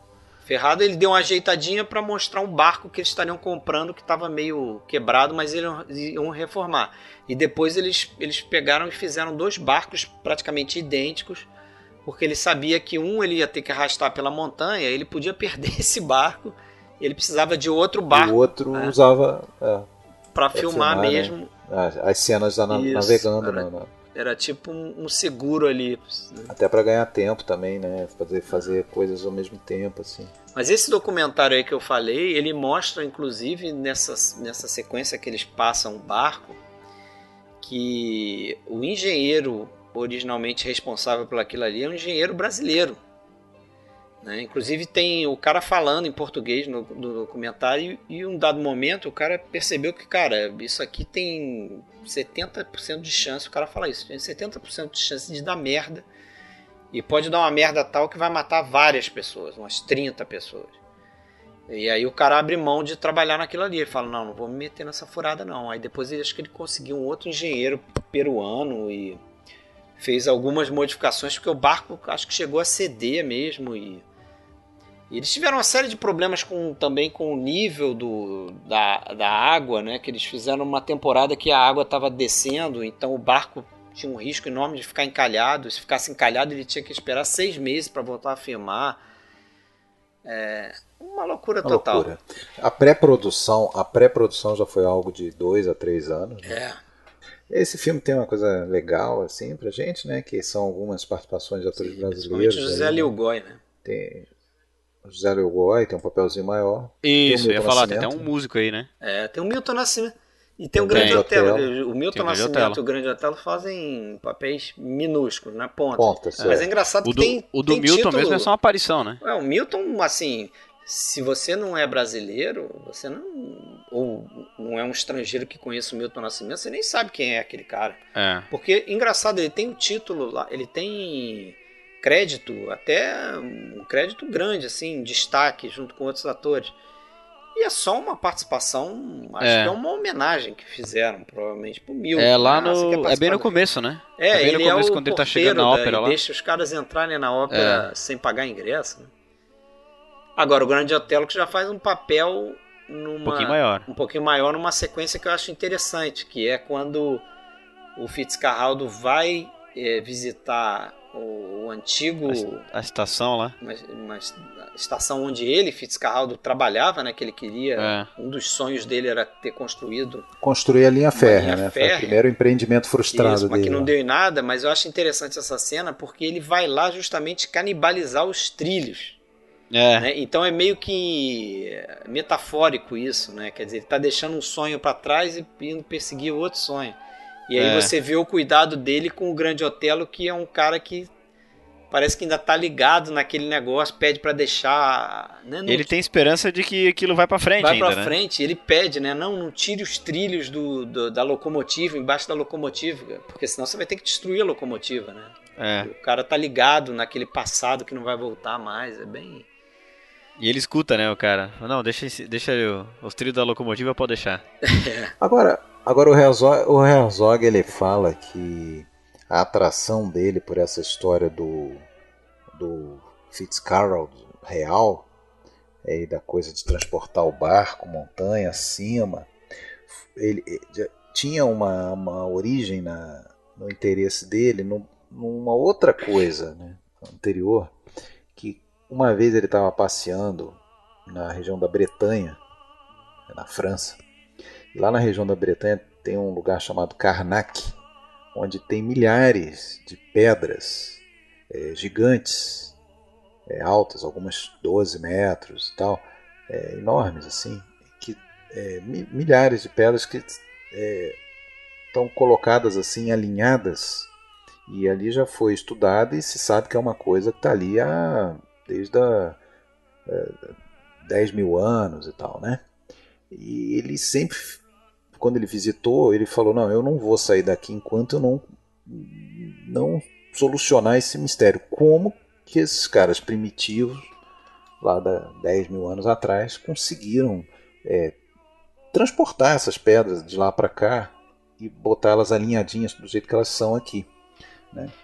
E e aí ele, depois de um tempo, ele imaginou coisas de, de cordas rudimentares e máquinas rudimentares, né, roldanas e tal, mas principalmente que a solução seria cavar embaixo das pedras, colocar uns troncos, né, e aí se fossem, sei lá, 1.500 homens puxando, conseguiriam levantar a pedra o suficiente para botar a pedra em cima do, do tronco e daí arrastar, conseguir arrastar a distância que quisesse. Então ele ficou com esse sistema de transporte, né, que é o que ele faz aí no filme. Ele, quando ele soube da história, ele juntou as duas coisas e, e imaginou fazer esse transporte do barco dessa forma, né, que é como ele faz, né, colocar em cima de, é, de troncos, rolando, né, né, e, e, vai e vai rolando e arrastando aquilo como se fosse como se fosse um, uma roda entre aspas, né?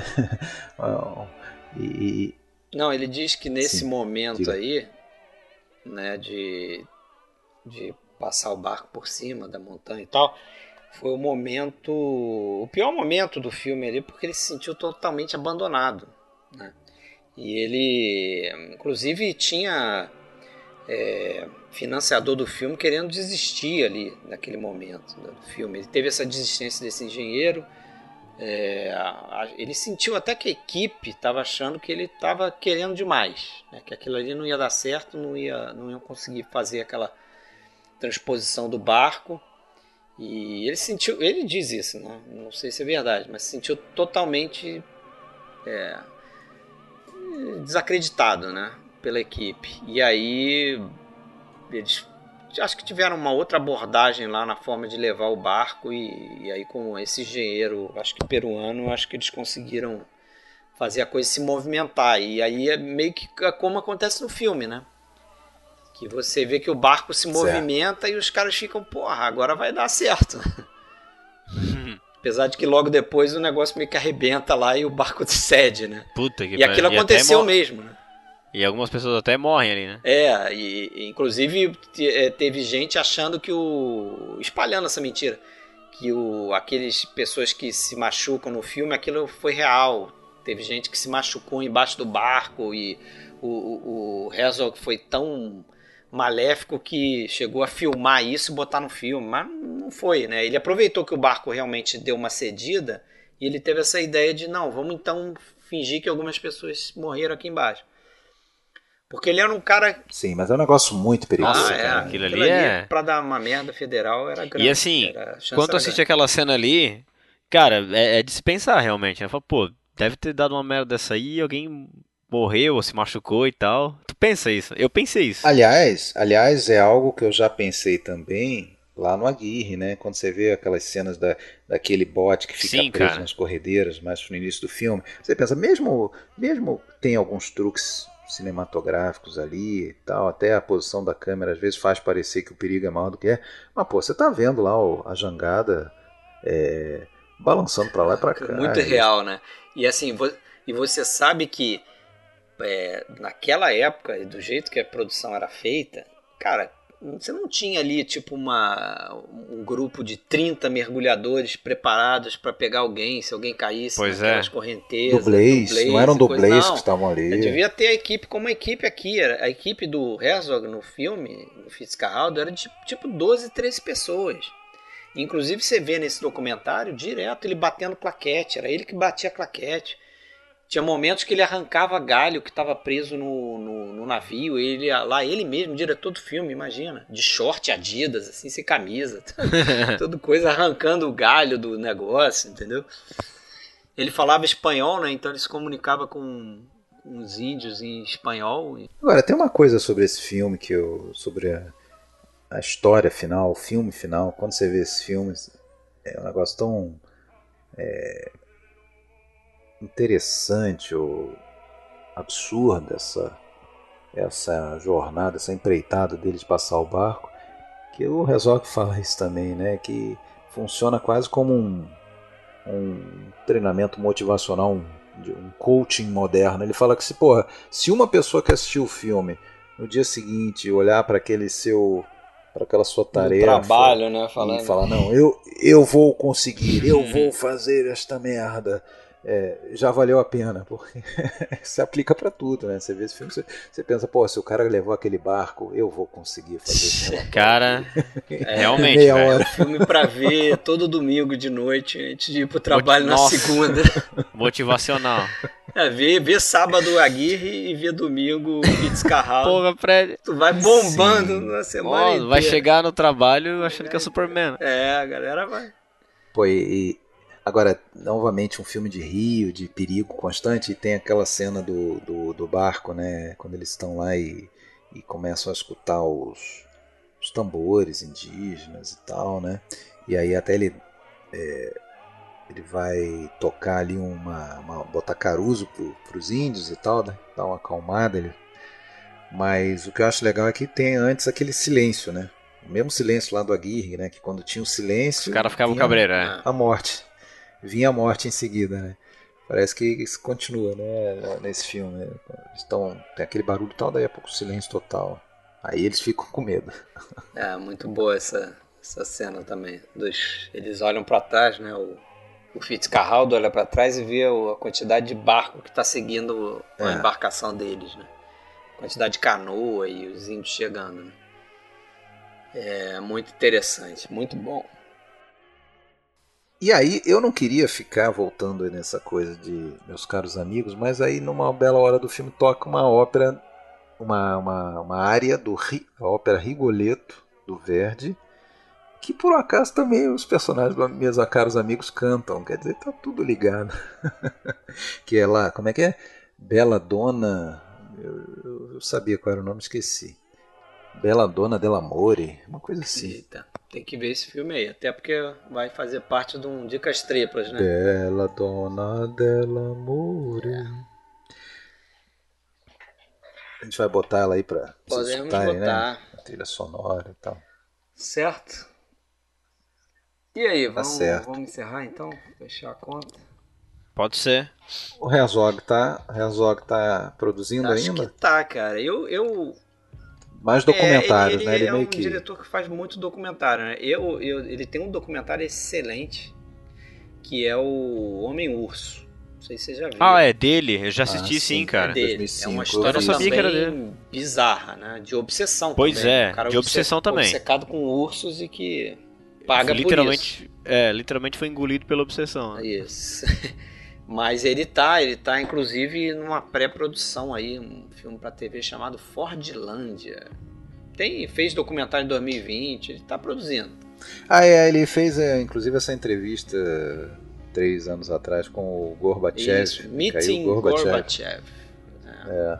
é uma grande entrevista ali. Mas É em interessante. 2020 ele tem um documentário chamado Fireball, Mitos, Cometas e Meteoros. E ele concorreu, o único Oscar dele foi um Oscar de documentário, né? É, um filme chamado Encontros no Fim do Mundo, um documentário de 2007. Não vi também. A, a grande Esse verdade, a grande verdade é que esse é mais um desses caras em que os filmes dele não, não bombaram na época, principalmente na Alemanha, né? Ele sempre reclama muito da, da justamente da crítica alemã. Ele até fala que aliás parece que até é um clichêzão, né, cara? Porque é sempre a mesma história, né? Quem primeiro deu moral para os meus Os filmes franceses. foi O, o Truffaut França, dizia que ele era o Paris. diretor mais importante da geração dele. Truffaut Imagina. dizia isso. Imagina. Imagina, com essa. Com É essa, muita moral. Com essa cartada aí do Truffaut, Com esse aval, né, esse meu? aval, Porra. encerramos mais um episódio do podcast, certo? Werner. Valeu, William. Obrigado mais uma vez. Valeu eu pelo convite, né, cara? Prazer sempre. Pô. Voltaremos a conversar sobre outros filmes, outras filmografias, certo, William? Certamente, só chamar. Valeu, Alexandre, então. Valeu, Fred. Até a próxima. Abraço!